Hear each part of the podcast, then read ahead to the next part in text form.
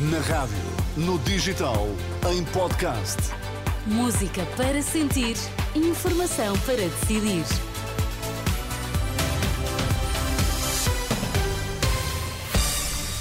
As notícias na Renascença, títulos em destaque. Os problemas no SNS empurram cada vez mais portugueses a recorrer aos seguros de saúde.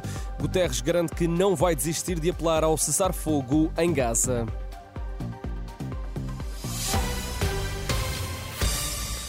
Bom dia. Um em cada três utentes já tem seguro de saúde em Portugal. São já 3 milhões e 600 mil pessoas que têm cobertura neste setor.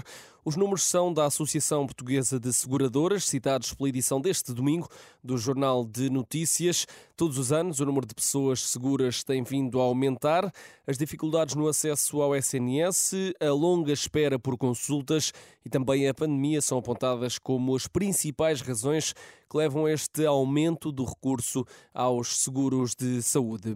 O pensamento crítico desmonta o populismo, a convicção é da nova presidente do Centro de Reflexão Cristã. Assinalam-se este domingo os 75 anos da proclamação da Declaração Universal dos Direitos Humanos.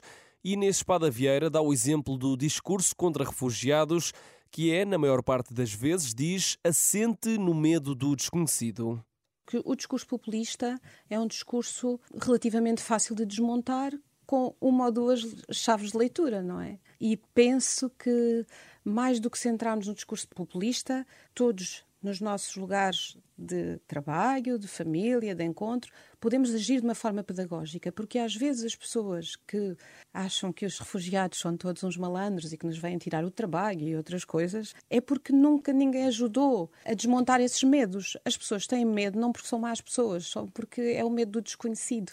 Uma entrevista a Inês Espada Vieira, uma entrevista da Renascença Eclésia que pode ler na íntegra em rr.pt. Não vou desistir de apelar a um cessar-fogo em Gaza. Garantia é do secretário-geral da ONU, depois de os Estados Unidos terem chumbado uma resolução que ia nesse sentido. António Guterres acredita que este tipo de acontecimentos mina a confiança nas Nações Unidas. As negociações para renovar o cessar-fogo entre Israel e o Hamas continuam. A garantia foi deixada hoje pelo Qatar, que tem sido o mediador do conflito. O primeiro-ministro Qatari revela que, apesar dos bombardeamentos israelitas à faixa de Gaza, que provocaram pelo menos 10 mortes esta madrugada, continua a haver diálogo entre os dois lados do conflito. Na Argentina, hoje toma posse o novo presidente. Falamos de Javier Milei, ultraliberal que tem como principal bandeira a redução do tamanho do Estado e seguir o modelo um, económico dos Estados Unidos.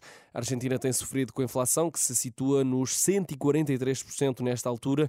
O presidente da Ucrânia, Volodymyr Zelensky, vai marcar presença nesta tomada de posse.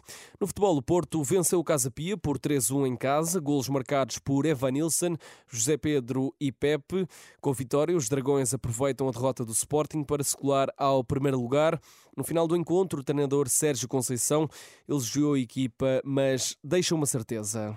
Dizer que não éramos uh, umas bestas ontem e hoje somos bestiais, continuamos completamente uh, focados no nosso trabalho e focados no, no principal objetivo que é, que é conquistar o campeonato. Garantia do treinador do Futebol Clube do Porto no final do jogo de ontem à noite, frente ao Casa Pia. O Sporting somou a segunda derrota da temporada ao perder frente ao Vitória em Guimarães por 3-2, ou seja, Sporting e Porto estão empatados no topo da Primeira Liga. Eu sou o Tomás Anjinho Chagas, a informação está sempre atualizada em rr.pt.